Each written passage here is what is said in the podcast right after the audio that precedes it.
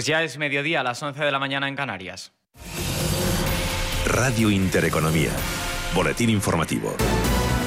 ¿Qué tal están? Muy buenas tardes. El fin de las mascarillas al aire libre y el anuncio de la vuelta al público a la Liga de Fútbol causa cierto revuelo entre algunas comunidades autónomas. Es el caso de Madrid, donde el viceconsejero de Salud Pública madrileño, Antonio Zapatero, ha expresado su preocupación ante el aumento de la cepa india del coronavirus. Pide el responsable sanitario madrileño mucha cautela para afrontar la desescalada.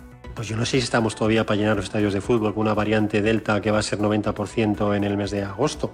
Yo creo que hay medidas que yo recuerden ustedes una famosa frase de hace casi un año cuando dijo que habíamos acabado con el coronavirus y no la dijo ni nadie de la Comunidad de Madrid y lo que vino después. Que hay que ser muy cautos, el virus sigue aquí, sigue habiendo casos, estamos mejorando y mejorando mucho, pero en Madrid tenemos casi 500 pacientes ingresados y eso evidentemente nos hace que tengamos que ser eh, y mandar un mensaje de cautela, de sensatez y de responsabilidad.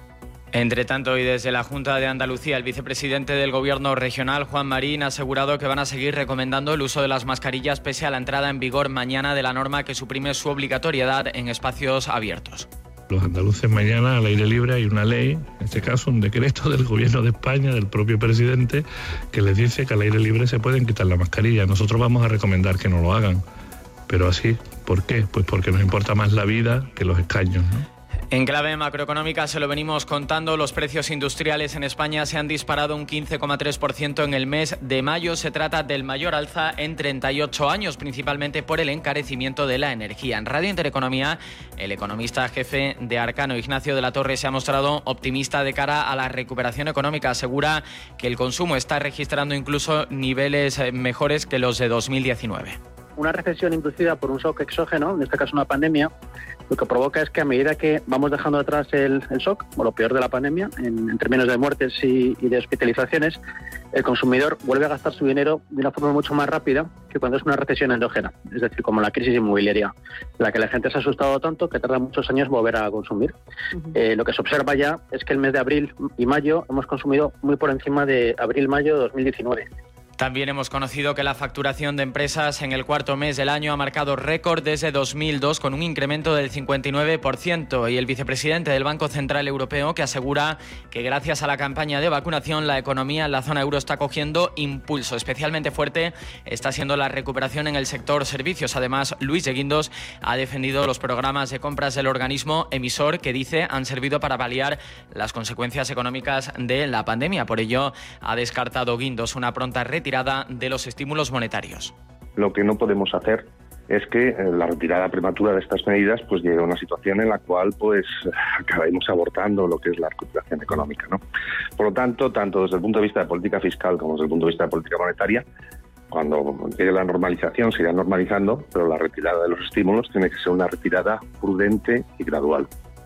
Y en los mercados financieros continúan las caídas para las principales bolsas del viejo continente, el IBEX 35 que retrocede un 0,38% hasta los 9.040 puntos. El resto de índices europeos eh, también en negativo, salvo Londres y Milán. Londres eh, prácticamente en niveles de apertura, apenas se revaloriza 6 centésimas, mientras que Milán sube una ligera décima. Nos fijamos ya en la media comunitaria, Euro 50 bajo un 0,18% hasta los 4.115 puntos. Otras noticias.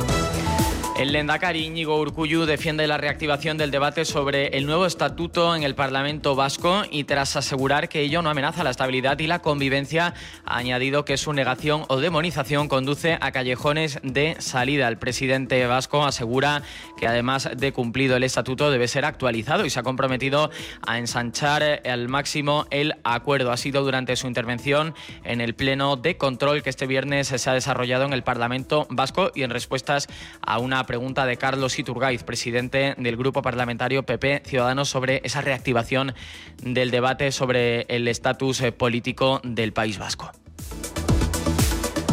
Pues eh, ya saben, ponemos punto y final al boletín informativo, pero les dejamos con la programación habitual de Radio Intereconomía. Recuerden que la información volverá puntual a esta sintonía dentro de una hora.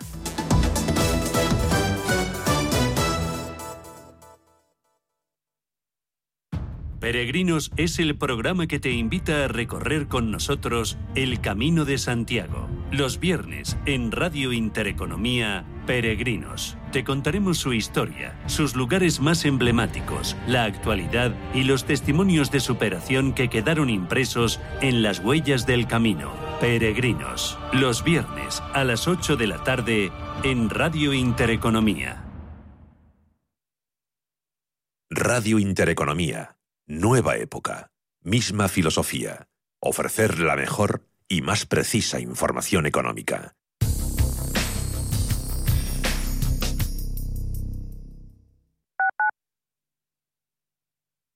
Soy José Luis, director de Seguros García Ochoa, y quiero darte mi teléfono personal para asesorarte, hacerte un estudio de todos tus seguros y ayudarte a ahorrar.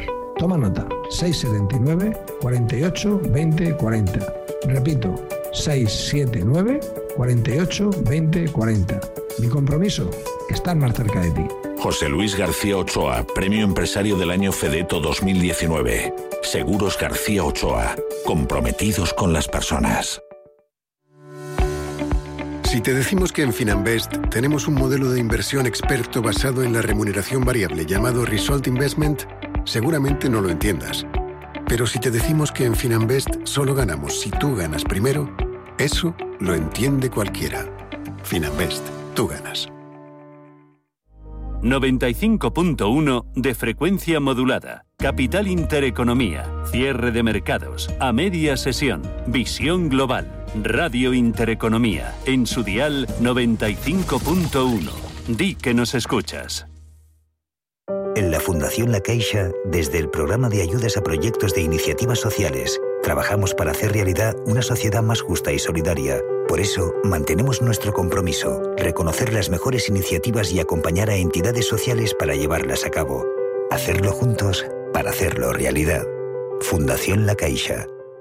¿Qué comedia lleva 11 años ininterrumpidos en la cartelera madrileña? Burundanga. ¿Cuál es la comedia más divertida y exitosa de la última década? Burundanga. ¿Y cómo es posible que una comedia enamore por igual al público y a la crítica? Burundanga, el clásico de la comedia española, escrita por Jordi Galcerán y dirigida por Gabriel Olivares, cumple 11 años. Ven a ver Burundanga al Teatro Maravillas de Madrid y haz historia del teatro. Venta de entradas en teatromaravillas.com.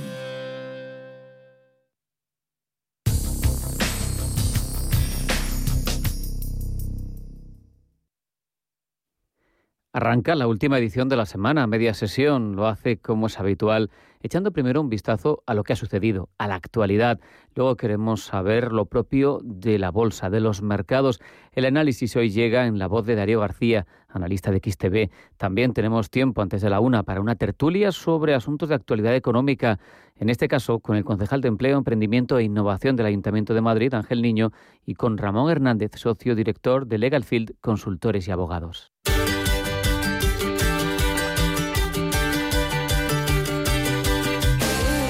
Esto es A Media Sesión con Rafa Jiménez. Radio Intereconomía. A partir de la una vamos en primer lugar a hablar con Acotex, con la patronal del comercio textil, para ver cómo viene la temporada de rebajas. Luego nos adentramos en una aventura que mezcla emprendimiento con actividad agrícola y recuperación de patrimonio enológico. Me refiero a Garage Wine y a sus vinos de variedades antiguas y con poco uso. En el último tramo hablamos con un experto de Gana Energía con el que vamos a intentar entender qué repercusiones tiene para nosotros la medida aprobada por el Gobierno de cara a intentar limitar las subidas en el precio de la luz. Y terminamos en plena rampa de salida de las vacaciones de verano, ahondando en una actividad como el caravaning. Hablamos con la asociación Aseicar, que nos va a explicar cómo se perfila esta temporada, pero también las peculiaridades de viajar con esta modalidad de alojamiento. Empieza aquí a media sesión dos horas de información, de contenidos de entrevistas que son posibles gracias a Kelly Borburema, a Sergio Rodríguez, a Ángeles Lozano y a nuestro técnico, a Miguel Barderas. A media sesión. Segunda jornada de la cumbre de junio de los jefes de Estado o de Gobierno de la Unión Europea. Una jornada, una reunión que se centra en áreas de corte económico, como el apoyo fiscal post-pandemia o la recuperación, de las que tanto, ya saben, depende que marchemos bien los socios europeos, sobre todo los más afectados por la crisis económica que ha desatado el coronavirus. Una cumbre, además, que cuenta con la presencia de la presidenta del Banco Central Europeo. Esta mañana, su segundo, Luis de Guindo, se ha referido a la importancia de usar bien los fondos de recuperación. Siempre que se recibe dinero eh, público, eh, pues hay que utilizarlo con cuidado y hay que utilizarlo correctamente. Pero en este caso yo creo que la responsabilidad es doble, y es doble por una razón fundamental, porque si eh, eh, hacemos un buen uso de estos planes de, recuperación, de estos fondos de recuperación, podemos estar poniendo las bases de la futura facilidad común desde el punto de vista presupuestario, desde el punto de vista fiscal para el conjunto de Europa. También, eh, precisamente, nos viene en positivo de cara al sector turístico, ya saben, uno de los más dañados por toda esta pandemia, la decisión de que Reino Unido haya incluido a las Islas Baleares en la lista verde y que los británicos puedan viajar al archipiélago a partir del próximo miércoles sin necesidad de que a la vuelta tenga que hacer cuarentena ni presentar eh, pruebas del coronavirus, tal y como se exige a otros eh, afectados, a otros miembros de países que están en ámbar. Surgen reacciones como la que ha tenido aquí en Capital Intereconomía el conseller de Turismo Balear, Andreu Serra. Eh, muy contento de que la sociedad balear en su conjunto, porque yo creo que esto es un trabajo de, toda la sociedad, ha hecho un gran esfuerzo para llegar a la temporada turística en estas condiciones, dentro de una situación tan difícil y tan complicada como la que vivimos en la pandemia, y evidentemente yo creo que satisfecho por esa, por esa situación, aunque eh, nosotros siempre actuamos con la debida prudencia, porque ahora el objetivo que tiene Baleares es que esto sea una temporada ininterrumpida.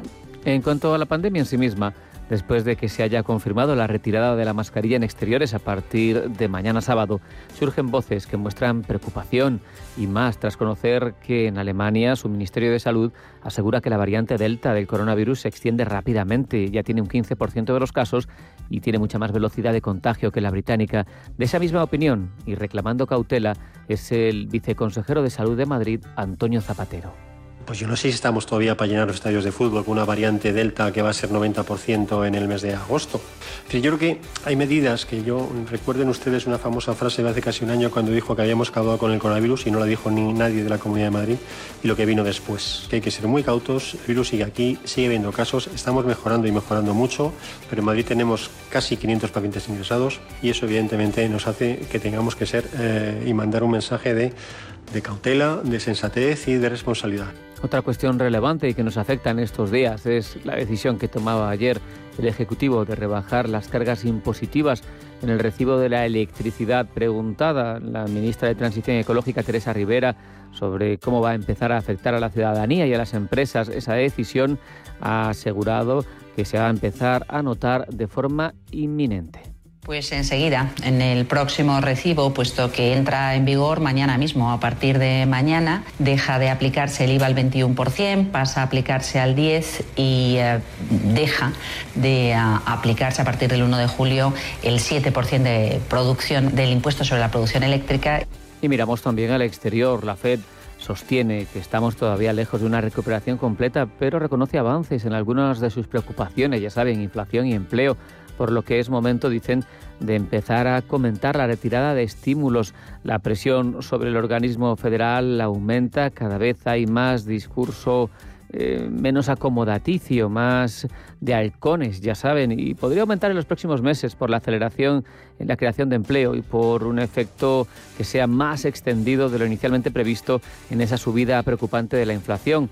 Así lo comentaba en Capital Intereconomía Ignacio de la Torre, economista jefe de Arcano. El segundo mayor riesgo es que la inflación se vaya a unos niveles pues no esperados, estamos hablando de que se vaya por encima del 3% en Estados Unidos y en Europa, y eso provoque un cambio en política monetaria, de tal forma que el ECB pues dejaría de comprar bonos en mercado y subiría tipos antes de lo que descuenta el mercado, que es 2024. Dicho esto, aunque creo que son transitorios y que la inflación va a estar controlada entre el 2 y el 3, creo que hay mucho riesgo de que tengamos una sorpresa eh, negativa con la inflación sobre todo en Estados Unidos, porque hay mucho dinero circulando. Y con mucho dinero circulando y mucho déficit fiscal financiado por un banco central, como sabe muy bien en Argentina, se genera riesgo de inflación. Y José María Luna, socio de Luna Sevilla, asesores patrimoniales, Ha explicado también en Capital Intereconomía que más allá de especulaciones en torno a las futuras actuaciones de los bancos centrales, lo más útil es analizar las palabras que ya han pronunciado sus dirigentes en las que además, según Luna, se dan pistas de su futuro proceder. Aparte de, estar vigilando los datos de inflación, estar muy pendiente de las reuniones de Jackson Hole, puesto que si se dan cuenta los bancos centrales están ya avisando de lo que van a hacer. Saquemos de esta lección, que es algo muy importante que hemos visto esta semana. Van a actuar, o al menos van a señalar cómo van a actuar. Pero yo me quedo con algo muy importante, la retirada de estímulos va a ser, va a ser, algo que, que es evidente, pero será retirada, ordenada y coordinada. Y esto es lo más importante. Ahora, cuando casi pasan 16 minutos del mediodía, tenemos que recibir por última vez en esta semana a Ángeles Lozano para que nos cuente cómo marchan las bolsas. Ángeles, bienvenida, buenas tardes. Hola, ¿qué tal? Muy buenas tardes a todos. Pues estamos eh, viviendo una jornada de tendencia ligeramente bajista y de consolidación eh, de niveles a pesar de los récords eh, de Wall Street que celebraba ayer la aprobación de ese nuevo plan de infraestructuras de Joe Biden los inversores europeos se mueven con eh, muchísima cautela. Hoy vamos a conocer algunos de los datos que más mira la Reserva Federal estadounidense para saber eh, eh, cuáles son los niveles de inflación en la potencia norteamericana. Vamos a conocer la evolución de los ingresos y gastos personales de los ciudadanos en el mes de mayo. Los analistas prevén una subida en tasa interanual desde el 3,1% de abril hasta el 3,4% del mes eh, pasado. Hasta que no se conozca ese dato es eh, probable que no se defina una tendencia más clara.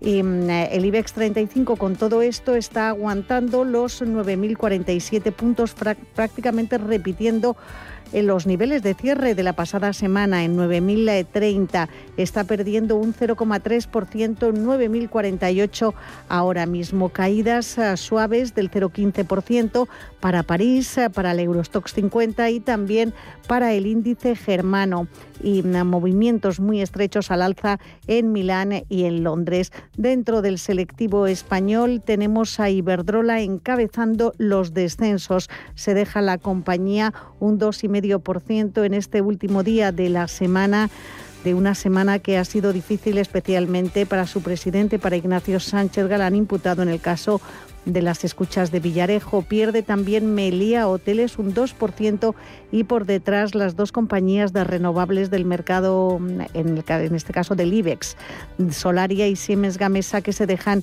un 1,7 y un 1,10%.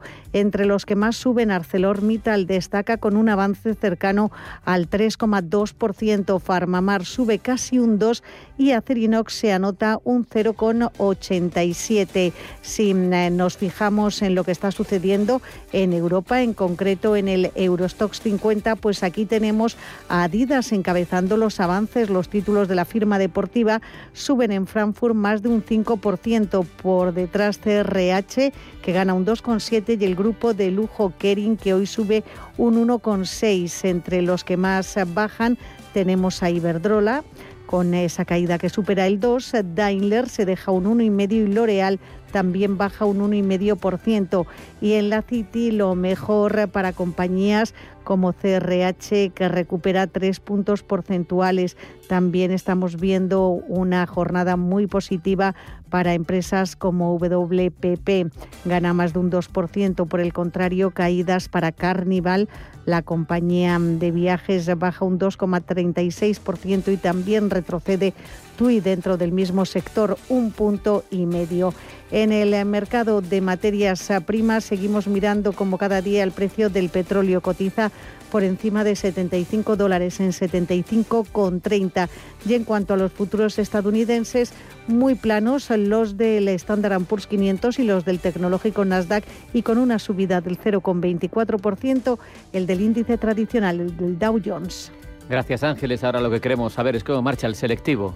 En a media sesión, el IBEX 35. Primero acciona, tiene un recorte algo superior al medio punto porcentual, 126,30 euros. Acerinox arriba un 0,85 hasta 9,98. Vemos a ACS subir un 0,88% y colocarse en 22,86 euros. El gestor aeroportuario AENA se deja medio punto porcentual y se cambia en 146 euros 45 céntimos. Y vemos a Almiray muy cerca de los 15 euros, 14,94. Tiene una subida, un ascenso del 0,34%. Amadeus retrocede un 0,2 hasta 64 euros 6 céntimos. ArcelorMittal se coloca en 26 euros y 32 céntimos. Su subida es importante, del 3,15%. Mm, el Sabadell eh, es el único dentro del sector financiero que se está moviendo con caídas. Son del 0,17%, lo que deja su precio en 59 céntimos. Bank Inter en 4,34 euros por título gana un 0,32%. BBVA subió un 0,75 hasta 5 euros con 36. Subida discreta para CaixaBank del 0,15 hasta 2,63. Y también subida muy suave para el Santander que repite precio en 3,32. Celnex, por su parte, repunta un 0,37%. Sus títulos están en 54,70 euros. Y Automotive, Automotive eh, sube un 0,8 hasta 25 euros 44 céntimos. Recortes para Enagas son del 0,30%. Se coloca en 19,65. Endesa baja un 0,95, 22,24, último cambio. Ferrovial avanza un 0,91% para colocarse en 25,60 euros por título. Fluidra arriba un 0,44 hasta 34 euros 60 céntimos. Grifols casi en 22 euros y medio tiene un avance del 0,45%. Iberdrola es eh, la compañía que más cae del mercado, se deja un 2,58 hasta 10,20. Recorta, pero mucho menos Inditex, abajo un 0,19, 30,80. La tecnológica Indra sube un 0,65, 7 euros 71 céntimos. Colonial desciende un 0,17%, se coloca en 8,85. IAG retrocediendo un 1,25, cambio en 2,21. En niveles de apertura se mantiene MAPFRE en 1 euro y 78 céntimos. Mal día para Emilia Hoteles. La cadena hotelera se deja casi un 2% hasta 6,69. Merlin Properties abajo algo más de medio punto porcentual, 0,57 de recorte, 9 euros y 3 céntimos. Naturgy se aleja de los 22 euros, 21,87, cayendo casi medio punto porcentual. Y vemos subidas importantes para Farmamar, son de casi dos puntos porcentuales, 1,94% arriba, se coloca cerca de 78 euros, 77,94. Red Eléctrica Corporación eh, gana perdiendo un 0,55 en 16,38. Recorta tibiamente Repsol un 0,11 hasta 11,08 euros. En los títulos de Siemens Gamesa bajan un 0,81, aunque mantienen la cota de los 27, 27,05. También recortes para Solaria son del 1,57%, 15 euros y un céntimo. Y suma muy suavemente Telefónica, arriba un céntimo, está cotizando en 3,94, ganando un 0,3. Y terminamos con Viscofan, avanza un 0,17%, se coloca en 59,10 euros por acción. A media sesión, con Rafael Jiménez. Porque a media sesión, el mundo gira más allá de la bolsa. Es momento de profundizar y eso lo hacemos este viernes con la ayuda de Darío García, analista de XTV. Darío, bienvenido, buenas tardes. Buenas tardes, muchas gracias. Gracias a ti, Darío, por eh, acompañarnos. Bueno, un mercado que parece incapaz de definir tendencia. Mira que ayer eh, Wall Street cerraba marcando nuevos máximos y hoy estamos viendo bastante indefinición y movimientos estrechos en las principales bolsas europeas. ¿Cómo ves tú el sentimiento de fondo? ¿Por qué los inversores no son capaces de definir tendencia?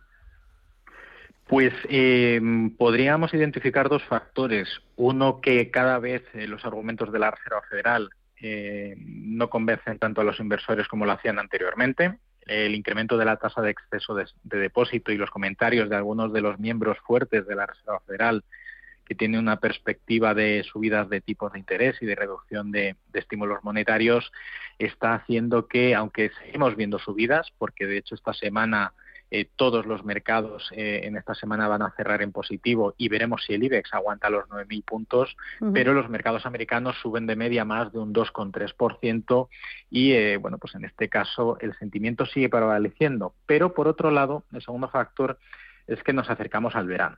Uh -huh. eh, los inversores quieren tomar un poco de distancia o esperan poder tomar un poco de distancia con los mercados para poder disfrutar de un tiempo que el año pasado no pudimos disfrutar y los eh, inversores o bien deshacen posiciones para mantenerse en liquidez a la espera de cómo sea la vuelta del verano o eh, manteniendo sus carteras lo que hacen es tomar posiciones de cobertura a través de derivados para evitar sorpresas, perdón, precisamente la vuelta de vacaciones.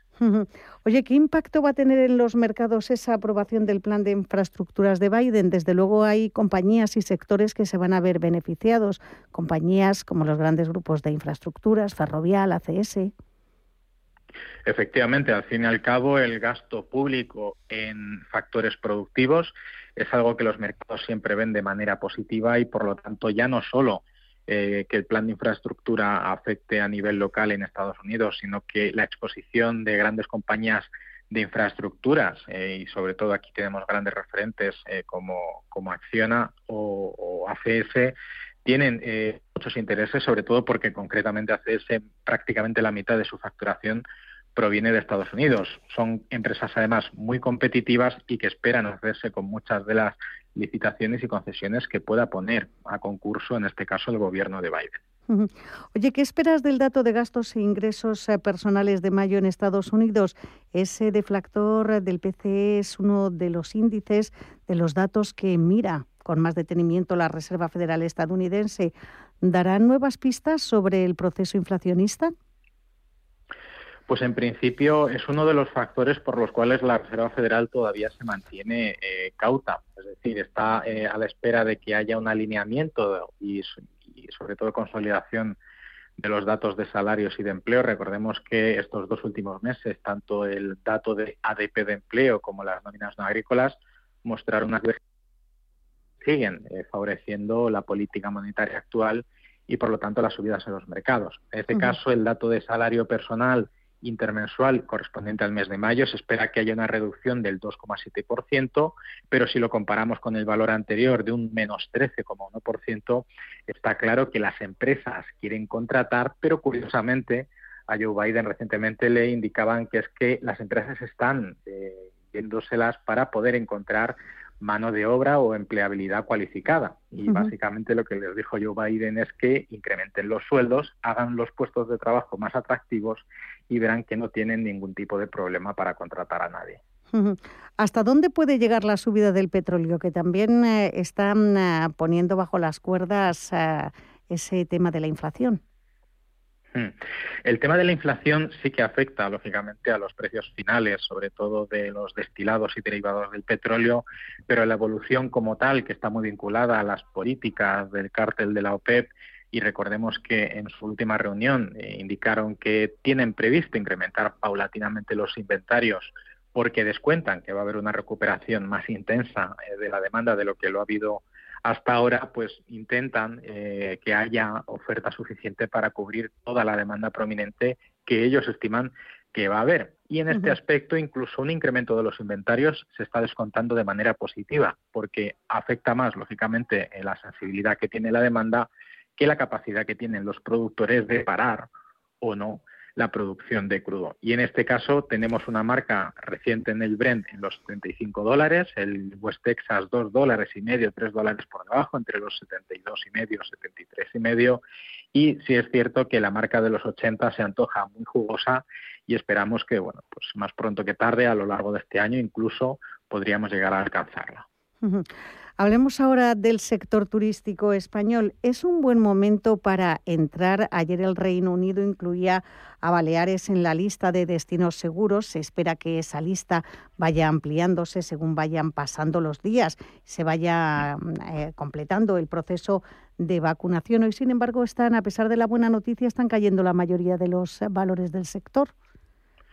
Sí, eh, es cierto que puede que estemos cerrando la semana con caídas en el sector turístico, pero en términos generales no sé si ahora exactamente es un buen momento, pero desde luego lo que sí teníamos claro desde principios de año es que las expectativas respecto al impacto de la vacunación, de la inmunidad de grupo y las tasas precisamente de, vacunación a nivel global debían favorecer la reapertura de las condiciones eh, turísticas para fomentar de nuevo eh, bueno, pues la importación o, en este caso el atractivo por parte de los eh, turistas extranjeros, sobre todo los británicos, para que bueno, pues eh, tengamos una buena campaña de verano.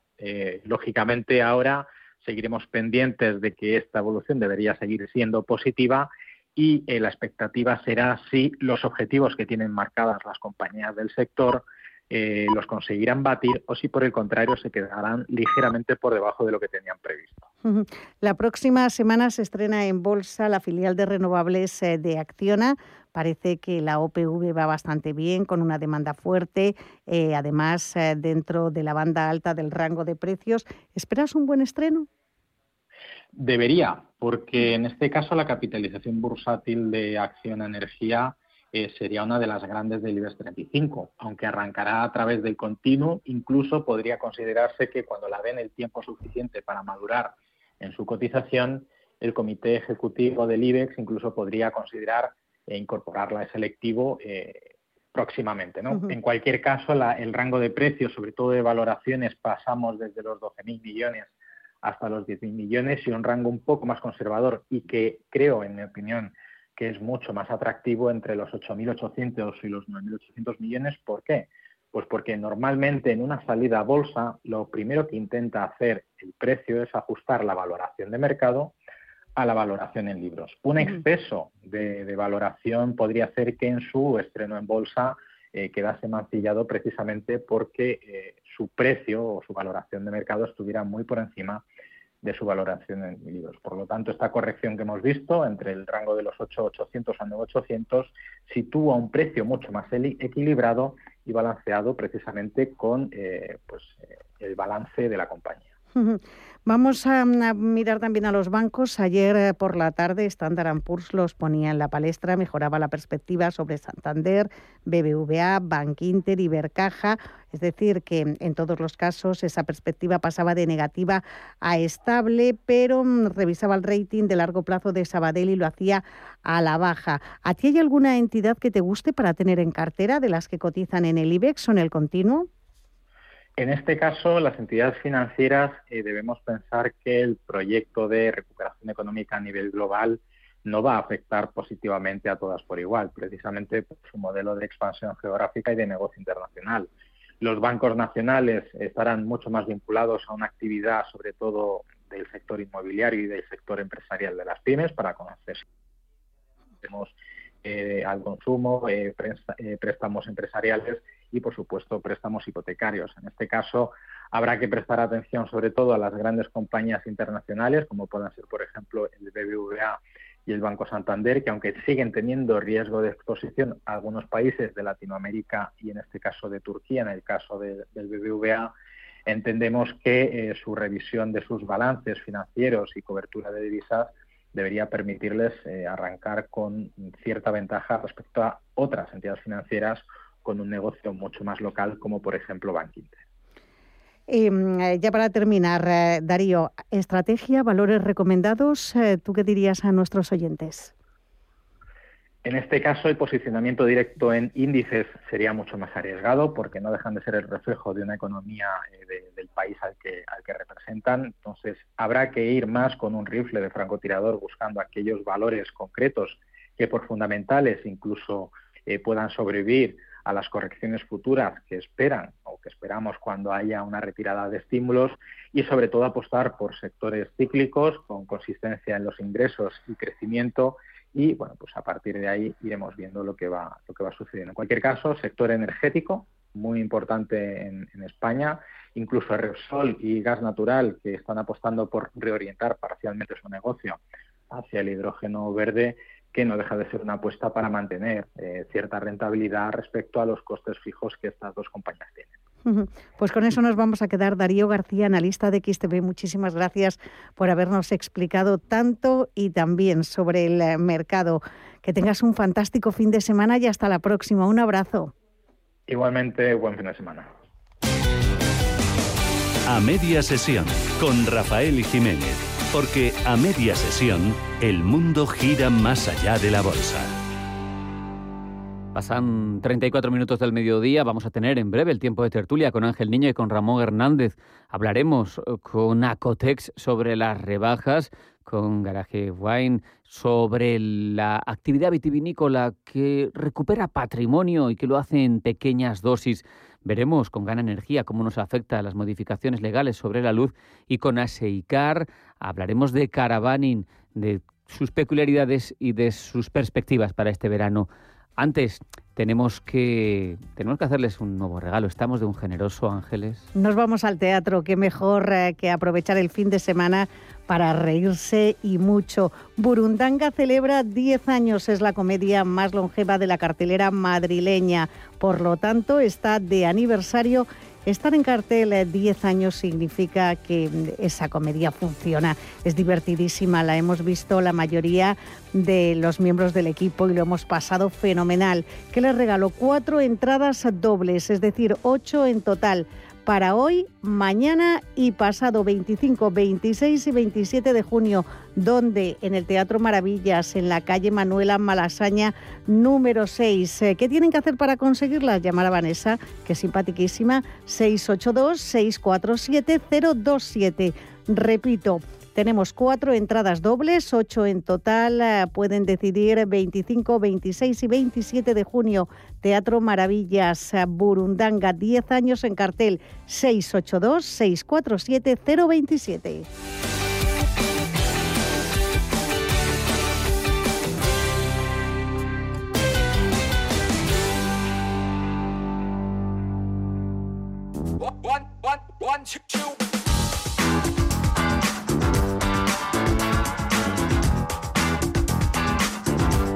Preparados, listos, rebajas. Ya están aquí las rebajas del corte inglés con descuentos de hasta el 50% en todo lo que necesites de boda mujer, hombre, infantil, accesorios, zapatería, deportes, hogar, belleza.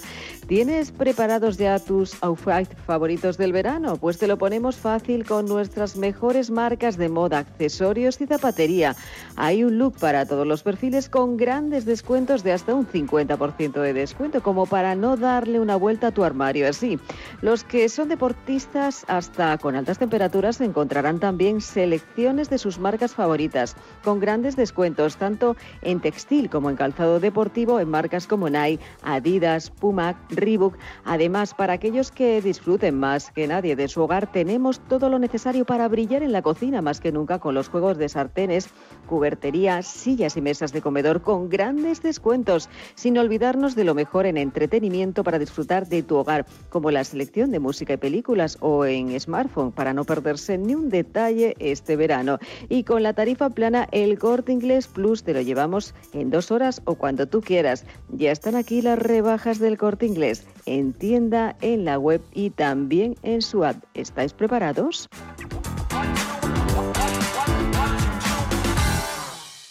Anchoas Codesa, calidad, artesanía y dedicación definen nuestra serie limitada, elaborada con la mejor pesca del Cantábrico y hecha 100% en Cantabria. Garantizado. Visita nuestra tienda online en www.codesa.es. Anchoas Codesa, de la mar a la buena mesa. ¿Interesado en bolsa? ¿No quieres pagar comisiones? XTB es tu broker. Compra acciones y ETFs en cualquier mercado con 0 euros de comisión hasta 100.000 euros. Abre tu cuenta 100% online en solo 15 minutos. xtb.es. Riesgo 6 de 6. Este número es indicativo del riesgo del producto, siendo 1 indicativo del menor riesgo y 6 del mayor riesgo. ¡Policía! ¿Estás preparado para vivir la misión más peligrosamente divertida? Llega el mejor cine a la gran pantalla de Cinesa. Esta semana ríe a carcajadas con Operación Camarón. Llora de risa con el humor más absurdo, vive la acción más trepidante y diviértete al ritmo del flamenco trap. Consulta cines, horarios y calificación en cines.es. Si tu pasión es la caza, sueñas con el sonido del río mientras lanzas tu caña o simplemente disfrutas del campo y la naturaleza, este es tu programa. Caza, pesca y naturaleza. Todos los sábados y domingos de 7 a 8 de la mañana en Radio Intereconomía. Coordina Marcos Ruiz. En a media sesión, la tertulia económica. Y hoy recibimos a la última tertulia de la semana al concejal de Empleo, Emprendimiento e Innovación del Ayuntamiento de Madrid, Ángel Niño. Ángel, bienvenido, muy buenas tardes. Hola, buenas tardes, Rafa. Un día soleado ya en Madrid, ¿eh? ya ha llegado el, el, verano con toda su fuerza. Y bien que aprieta, sí, sí. Y también está con nosotros Ramón Hernández, socio director de Legal Field Consultores y Abogados. Ramón, un placer tenerte aquí. Muy buenas tardes. Muy buenas tardes, Rafa. Encantado de estar con vosotros. Vamos a empezar por algunas de las medidas del Gobierno, cuestiones pendientes o cuestiones ya aprobadas, como esa rebaja fiscal para la electricidad. Una rebaja, Ángel, condicionada y limitada en el tiempo. Supongo que en unas circunstancias de tanta gente necesitada en plena crisis post-pandemia o, en pandemia, vamos, como estamos, supongo que tanto los particulares como, como las empresas agradecen una medida de este tipo. Lo que no sé es si está bien articulada. Bueno, eh, yo para mí creo que debemos analizar el fondo y la forma. El fondo, desde luego, todo lo que sea ayudar a, las familias que lo necesitan y a los negocios, eh, que son los grandes olvidados por este gobierno, a la hora de, reducirles, en este caso el IVA, aunque recordemos que en muchos casos y en la mayor parte de las empresas el IVA se deduce, pero bueno, eh, siempre es bueno porque hay otras en las que no se deduce. es, el fondo es bueno, está bien. Ahora, la forma es totalmente inadecuada y una cosa más, un a más a más, como se suele decir en, Cataluña, que ahora está muy de moda este tema, eh, una más a más de Sánchez para tapar lo que realmente ha hecho esta semana, que es indultar a nueve políticos que intentaron romper este país.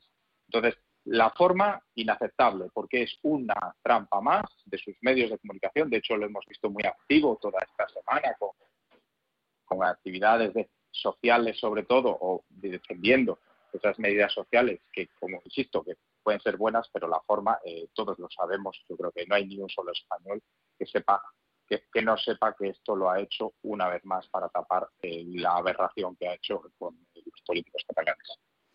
Eh, Ramón, ¿cómo, ¿cómo ves tú la medida? Bueno, yo creo que es una medida, pues eso, diseñada un poco a medida para tapar lo que, lo que acaba de comentar eh, Ángel. Yo creo que es una noticia pues dirigida, pues como lo del fin de las mascarillas, etcétera, pues un poco a intentar callar la reacción eh, popular eh, y, clamorosa en contra de los indultos, ¿no? Y de cómo ha, ha reaccionado el gobierno. Me parece me parece que se queda corta la medida porque deja fuera pues a todo el tejido empresarial, los autónomos, a las industrias y, y solo eh, pues va a tener una, una incidencia muy limitada en los hogares. Está hablando de ahorros de 5 euros, de 3 euros en la factura, lo cual, por que yo creo que es una medida más es, es de fuego, fuego artificial del, del que nos tiene acostumbrado el, el gobierno. Estamos viendo cómo hay cuestiones de tipo eh, transversal, de esas que están siempre ahí, Ángel, de las que hablamos a menudo, pero, pero es que hay que volver a ellas una y otra vez, primero por su relevancia, pero segundo eh, por lo que se va trabajando y por lo que se va mm, intentando modificar, al menos desde, desde el Ejecutivo. ¿no? Me, refiero, me refiero a las pensiones. Eh, su gasto ha subido en junio un 3,2% y ha alcanzado un nuevo récord, 10.180 millones de euros en un mes pero además eso se produce en un contexto de reforma de la prestación en el que los sindicatos han conseguido una de sus reivindicaciones, eh, que el Gobierno acceda a derogar el factor de sostenibilidad. Bueno, yo eh, la verdad es que me sorprende bastante en este caso eh, que hayan accedido a eso, porque y además lo, lo, comparto, la sostenibilidad del sistema de las pensiones debe ser uno de los puntos claves de cualquier gobierno. No obstante, diré lo que siempre he dicho respecto al tema de las pensiones el tema de las pensiones es algo al, que nos vamos a tener que enfrentar cualquier gobierno, cualquier gobierno, ya sea de un color o de otro, de coalición o no de coalición, a corto o medio plazo, porque es cierto, y ante esto hay que, hay que coger los números y ver la realidad, que estamos ante un sistema de pensiones eh, que absorbe gran parte de los presupuestos generales del Estado. Ante esta situación y eh, la gente que es liberal como yo, pues que no le gustan estas subidas de impuestos que planea el gobierno, pues nos encontramos ante una realidad y esa realidad es que, ese sistema de pensiones va a haber que sentarse muy conceptualmente, eh, sin política y con los números encima de la mesa. El gobierno, una vez más, pues bueno, también lo ha utilizado esta semana, casualidad o no, esto ya lo tenéis que decir los periodistas, pero estamos ante lo mismo. Yo para mí esta semana todo lo que haga el señor Sánchez está enfocado a una sola cosa, que es tapar lo que ha hecho. En cualquier caso, más allá, eh, Ramón, de esa cortina de humo que estamos hablando, se articula desde Moncloa para evitar eh, otras cuestiones, eh, no deja de tener su relevancia en sí mismo el hecho de, querer eh, derogar un factor de sostenibilidad que estaba impuesto por Europa. Al final eh, hay una cuestión que es la, ecuación demográfica, ¿no? Si no salen las cuentas, no salen. No, no, está claro. El, problema de las de las pensiones no es no, no es un problema de falta de diagnóstico ni de falta de, de, análisis de, de, cuál es la situación. Es un es un problema de falta de decisión política porque todos los gobiernos, en mayor o menor medida, pues eh, han tenido siempre pánico a, hincarle el diente a ese a ese problema, porque claro, ahí se están jugando millones de votos, ¿no? Entonces, yo personalmente creo que, es un sistema que no es sostenible, es imposible de sostener, eh, incluso eh, con cargo a los presupuestos generales del Estado, porque eso nos hace entrar en una espiral y en una dinámica de, incrementos impositivos eh, continuos y eso pues no es sostenible porque al final redunda pues en la falta de creación de empleo, en fin, en los efectos económicos eh, negativos que, que todos eh, conocemos, ¿no? Entonces, yo, yo creo que, que este gobierno, pues igual que, que otros anteriores, pues, pues tratar de evitar afrontar el problema de fondo de las, de las pensiones, ¿no? y, y, antes o después pues reventará el sistema. Es que yo creo que no hay otra otra salida. Yo veo, Ángel, que hay una cierta disociación de la realidad que se mm, pone por delante una cuestión de, de cumplir un programa electoral o de politización. Incluso este lunes tenemos una reunión permíteme que la califique como bilateral, porque parece de, de, de, dos formaciones ajenas, no de dos miembros del gobierno, eh, entre la vicepresidenta eh, por parte de Podemos, Yolanda Díaz, y el presidente, Pedro Sánchez. Y el motivo no es otro que buscar otra nueva subida del salario mínimo interprofesional. ¿Es el momento? Desde luego que no. ya lo hemos escuchado por parte de diferentes asociaciones, lo hemos escuchado también incluso de Europa algunas voces nos lo decían ya. Yo creo que no es el momento, creo que estamos en un momento en el cual la recuperación, ya sea por eh, la situación, por la economía o por la excepcionalidad, parece que mejora y bueno, pues una vez más subir un SMI que llevamos subiendo, o sea, es que no debemos olvidarlo, llevamos subiéndolo durante años eh, y estamos a un nivel, a los niveles, a los niveles bastante altos si lo comparamos con hace cinco años. Vamos a ver, yo creo que aquí también hay que eh, poner las cartas encima de la mesa y la realidad es que ahora mismo eh, Sánchez tiene un problema un poquito menor que cuando estaba Pablo Iglesias, pero tiene un problema con la señora Yolanda Díez. La señora Yolanda Díez quiere hacer sombra al señor Sánchez y sabemos todos que si alguien quiere hacer sombra al señor Sánchez, pues él va a hacer lo que esté en su mano para que eso no pase. Dicho esto, eh, una vez más, nos volvemos a encontrar estas dos almas de gobierno. Por un lado, esta, este alma de todo está bien y el dinero sale de los árboles y subamos los impuestos y ya está. Y por otro lado, que yo espero que eh, y creo que es Nadia Calviño la que lo lidera de sentémonos en la mesa, que al final el empresario es el que levanta este país. Ayudémosle y no estemos todo el día subiendo los impuestos y en este caso el SNI, que sería una subida para los empresarios. Y una vez más, Ramón, más allá del efecto global en la economía que tendría esta medida si se asume, hay un colectivo especial que es precisamente el más numeroso en nuestro tejido empresarial, el de las pymes y micropymes, que se vería especialmente afectado, ¿no? Sin duda, sin duda, sí, sí, porque claro, el, impacto que tiene eh, la subida del salario mínimo, eh, yo creo que donde más eh, se resiente es en el en, en las pequeñas eh, empresas, ¿no? Porque en las grandes empresas normalmente a partir de ciertos niveles, mm, en general todo el mundo está por encima del salario mínimo interprofesional. Entonces, eh, el impacto pues es no no digo que no que no tenga repercusión porque hay otras repercusiones indirectas que siempre se derivan de salario mínimo pero el impacto eh, donde más afecta es en pues en el pequeño bar en el taller mecánico en los negocios de proximidad y en, las pymes en definitiva donde donde están muy ajustados los sueldos y donde cualquier incremento del salario mínimo pues tiene una, una incidencia importante. Y eso es lo que lo que se echa en falta no que, que, gobiernos aunque sea un gobierno de coalición pero que un gobierno pues sea insensible a la incidencia que tienen los costes eh, laborales en una situación como en la que estamos ahora mismo ¿no?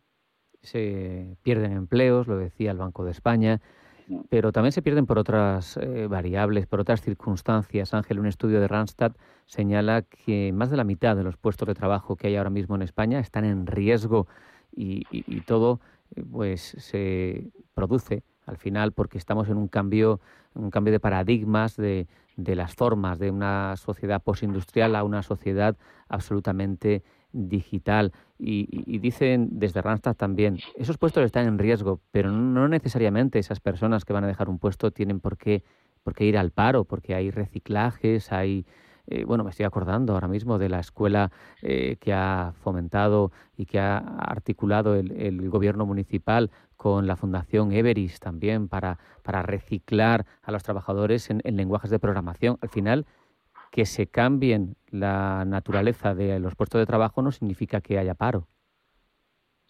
Bueno, yo es lo que siempre venimos defendiendo y, creo que el tiempo al final acabamos acabando de la razón, que esta sociedad ha pasado de una era industrial a una era digital, es algo que ya todos tenemos claro porque todos consumimos más digital que eh, industrial. Dicho esto, vamos a ver, es cierto y nos vamos a encontrar que la, utilización sobre todo de la inteligencia artificial va a cambiar determinados puestos de trabajo, nos va a cambiar, pero no van a desaparecer. Vamos a ver, este es el gran debate que se va produciendo desde la revolución industrial. Eh, los puestos van a cambiar, van a volverse, por supuesto, probablemente puestos más especializados y más humanistas, y esto sí que es importante porque al final la inteligencia artificial va a sustituir trabajos más repetitivos y se necesitará eh, personal profesional en otros ámbitos, pero la realidad es que yo creo que estamos ante un momento en el cual todos los trabajadores, entre los que me incluyo, porque sabéis que, hasta hace poco era autónomo, eh, tienen que entender que tienen que adaptarse a este cambio, porque tal y como nos hemos adaptado a llevar en nuestra, en nuestra mano o en nuestro bolsillo nuestra oficina, en un periodo de, de unos 10, 15 años, el trabajo va a cambiar. Nosotros ya llevamos la oficina encima y el trabajo va a cambiar. Todas esas tareas repetitivas en menos de 10 años ya no se van a realizar, las va a realizar nosotros. Pero esas inteligencias hay que programarlas, esas inteligencias hay que controlarlas. Entonces ahí es donde está el trabajo del futuro. Y no, no pasa aquí, Ramón, un poco lo mismo que hablábamos antes con el SMI, pero aplicado a esa transformación, a esa digitalización, que de nuevo los negocios eh, que son pequeños eh, tienen eh, un plus de dificultad porque está claro que no pueden sustraerse a una evidencia y es que, la economía y las estructuras productivas están cambiando, pero a su vez eh, son las que esas compañías pequeñitas las que pueden tener más dificultades, ¿no? Por recursos, por músculo, para hacer esa transición hacia lo digital. Sí, Sí, sí, sí, claro, sin duda, porque no tienen la capacidad, digamos, financiera y de recursos humanos eh, suficiente o, comparable con la de las grandes empresas, ¿no? Pero eh, yo creo que también eso hay que verlo un poco en, con una, cierta dosis de, optimismo, porque eh, siendo cierto lo que acabo de comentar, también lo es que, que las ventajas que puede reportar a una pyme una buena digitalización eh, son, son rápidamente eh, perceptibles para, para ella. Entonces, yo creo que ahí mm, tienen que hacer el esfuerzo las pequeñas empresas también en, en intentar apuntarse al carro de la digitalización. Afortunadamente, dentro de esas nuevas profesiones que, están surgiendo y que, y que, todos conocemos, pues hay muchos proveedores de servicios que se dedican precisamente pues, a la implementación de software, de inteligencia artificial, de digitalización de, todo tipo de tareas, etcétera. Y yo creo que ahí las pymes tienen que tienen que salir al mercado y tienen que buscar eh, forma de, apuntarse al carro de la digitalización, porque yo creo que ahí va a haber muy pocas muy pocas zonas grises ¿eh? en, en un breve espacio de tiempo o, estás ahí o, o, te has quedado fuera del mercado. Claro, claro. Sí, absolutamente. Una apuesta por la digitalización, Ángel, eh, que ha asumido de forma clara Madrid, ¿no? He leído que acumula el 25% de infraestructuras que albergan y protegen conexiones a Internet y que es el hub de España, un destino clave de interconexión en el, en el, sur de Europa. Eso es eh, lo que pasa cuando, cuando se hace una apuesta decidida, ¿no? Porque las cosas no se cambian solo con palabras, sino con datos. Totalmente, bueno, y además es utilizar la palabra mágica, datos. Eh, actualmente en la ciudad, además están ubicados en la ciudad de Madrid, en este caso en el barrio Simancas, casi todos. Eh, hay algunos que están fuera, pero por lo general eh, el más potente se encuentra en la ciudad de Madrid. En este caso nos encontramos, y algo que comentábamos, es la digitalización ha llegado para quedarse y también se está implantando en pymes, pero también en las grandes empresas. Al final, todos estamos viendo cómo esos grandes centros de datos están sustituyendo a pequeños centros de datos que todas las pymes tenían dentro de sus propias empresas. ¿Y qué es lo que hemos hecho en Madrid? Pues lo, que siempre hacemos. En primer lugar, ayudar a que las empresas vengan, ponernos en contacto con ellos. Y en segundo lugar, facilitarles la, facilitar la burocracia, la instalación y todo lo que podamos. ¿Para qué? Para que ellos sean los que creen negocio porque al final, yo siempre lo insisto y lo diré una y mil veces, quien crea trabajo son las empresas, quien genera la sociedad de bienestar son las empresas. Cuantas más empresas digitales estén en la ciudad de Madrid, más talento atraeremos, cosa que es muy importante, sobre todo en esta sociedad del futuro, y lo que para mí es fundamental, más empleo se generará. Por tanto, eh, creo que apostar por la digitalización es una apuesta segura y la ciudad de Madrid pues lo estamos haciendo y fruto de ello se va viendo poco a poco como los datos empiezan a darnos la razón. Ramón, eh, se nos va acabando el tiempo, tenemos como tres minutos, pero no quiero terminar sin hablar de cuestiones prácticas en torno a la pandemia, porque hay muchas novedades. A partir de mañana no tenemos mascarilla en exteriores. También hemos visto que Reino Unido ha decidido permitir viajes sin cuarentena baleares y que vamos a tener hasta público en los estadios de fútbol. Hay quien, hay quien dice que, se está levantando la mano demasiado rápido, pero en cualquier caso todas estas cuestiones van a, van a mejorar, van a servir un acicate económico, ¿no?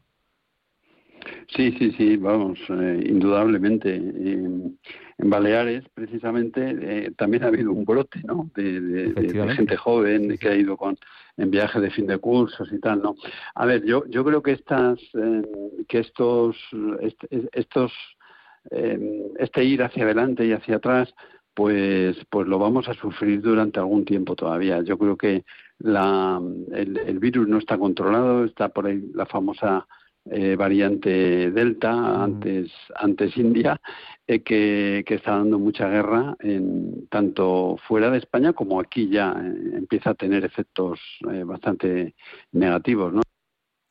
Bueno, yo creo que hay que ir dando pasos mm, con, con tranquilidad, con prudencia. y, tendremos retrocesos seguro porque porque porque es imposible evitarlo. Habrá, Ángel, de nuevo que apelar, en este caso, la responsabilidad individual para que ese retirar la mascarilla en exteriores se haga con cabeza, para que ese aforo en los, en los estadios que puede dar hasta mil millones de euros a los equipos, pues se haga también de forma, de forma prudente, o, esa misma eh, apertura de, de, la visita de, de, ciertos colectivos de ciertos países a, a nuestros centros de turismo, pues, pues se haga bien, ¿no? Bueno, desde luego, pero no olvides, Rafa, que sigue siendo los fuegos artificiales para tratar el tema. Empiezo termino como he empezado. Todo, todo va enfocado en ese sentido y siento, siento ser monotemático el día de hoy. Oye, cada cual tiene sus reflexiones y aquí estamos para eso para, para, ponerlas en común, para recibir vuestras aportaciones que son siempre son interesantes y si hoy tocan esas, pues tocan esas. A mí lo que me toca es, es, despediros porque, porque hemos llegado al punto final de la tertulia y no puedo hacer, Ramón, Ángel, más que, más que agradeceros que hayáis estado con nosotros un día más, pediros que, que, os cuidéis, eh, desear que paséis un buen fin de semana y una buena semana, mandaros un abrazo y, y emplazaros a la, a la próxima vez que hablemos. Eh, Ángel, Ramón, muchas gracias. Muchas gracias. Muchas gracias. a vosotros. Un abrazo. Ahora lo que nos toca es eh, marcharnos con el boletín informativo, el que llegará a la una de la tarde en la voz de Pepe Luis Vázquez con la información de última hora, calentita, como siempre nos trae él, reciente. Y eso sí, no podemos dejar de recordarles que sigue a media sesión en Radio Intereconomía, que vamos a hablar de la temporada de rebajas. Lo vamos a hacer con Eduardo Zamácola, con Acotex, que después veremos con Garaje Wine cómo se hace producción de vino en una zona de granel, pero justo apostando por lo contrario, por variedades pequeñas, por unas variedades incluso en desuso. Veremos cómo nos afecta la nueva legislación en torno a los impuestos en la luz con Gana Energía y hablaremos del caravaning, una alternativa para el verano con Aseicar. Por lo tanto, Quedan muchos contenidos hasta la una de la tarde. No se marchen porque sigue a media sesión en Radio Intereconomía.